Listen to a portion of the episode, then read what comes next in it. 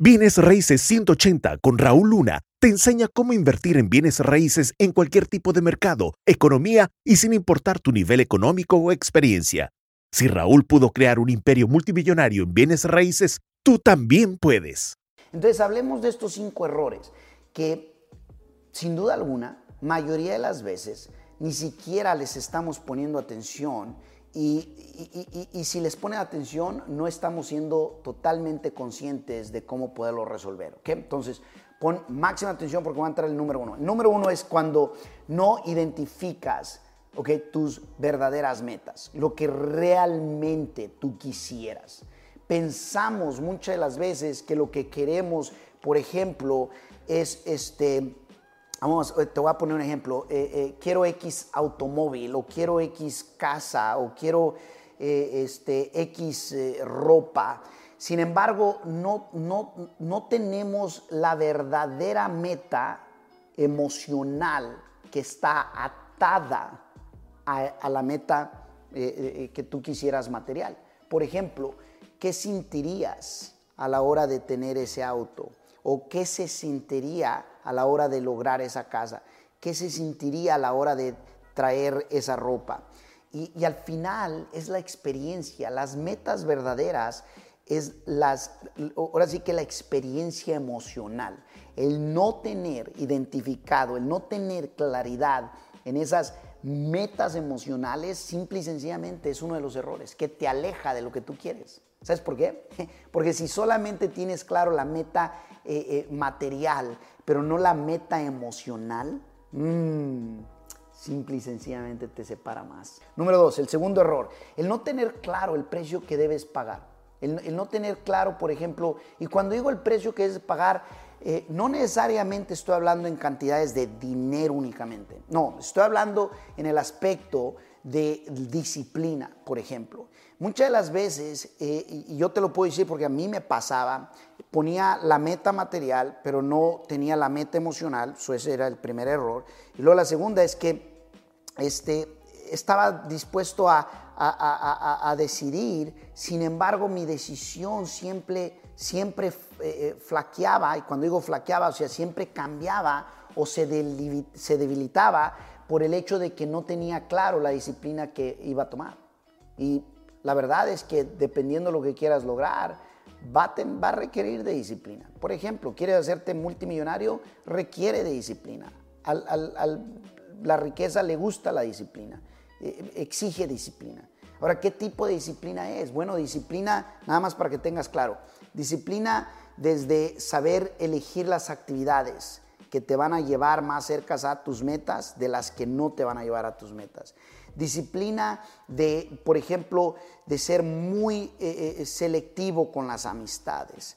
Disciplina, por ejemplo, de los hábitos que debes de estar formando y que debes de estar eh, este, deshaciendo los que no te están funcionando.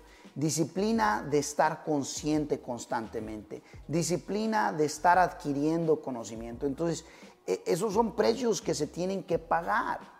Y el no tener eso claro, pues lo único que sucede es que la persona se motiva, la persona eh, eh, se emociona y no pasa de esa emoción. ¿ok? Ahora hablemos del tercer error que te alejará de la vida que tú quieres. El tercer error, bien simple, es de que te comparas con otros, pero de manera con desventaja. Te comparas de forma negativa. Déjame te explico a qué me refiero cuando te comparas de manera eh, de, desventaja y, negativa. Cuando quieres agarrar el comparativo de alguien que ya lleva 10 o 20 años haciendo algo, ¿ok? Y que le esté yendo de plena maravilla, y tú sentirte como que, uh, ¿cuándo yo voy a lograr hacer eso? No, hombre. Entonces, eso es utilizar el comparativo para, ¿ok? Estar en desventaja de forma negativa. Sin embargo, no te, eso te va a alejar, te va a alejar de la vida que tú quieres porque lo estás usando de manera negativa, con energía negativa. En vez de decir, wow, si esa persona le tomó 20 años, pero porque dijo que cometió errores, en 10 eh, eh, eh, años fue obviamente de nada más estarse dando de macanazos, ¿qué si yo aprendo en donde él cometió esos errores y si a él le tomó 20 años, que a mí me tome 3 años. Mm, ¿Verdad que cambiaría todo? Totalmente. Hablemos del cuarto error entonces, ¿ok? De que no te tomes el tiempo de aprender, de adquirir conocimiento, de eh, estarte preparando constantemente, de invertirlo en el activo más importante, ¿ok? Ese es el cuarto error, que las personas no se disciplinan a decir, hey, yo sé que yo tengo que crecer. Yo te voy a decir lo siguiente, y a lo mejor te sorprenda esto.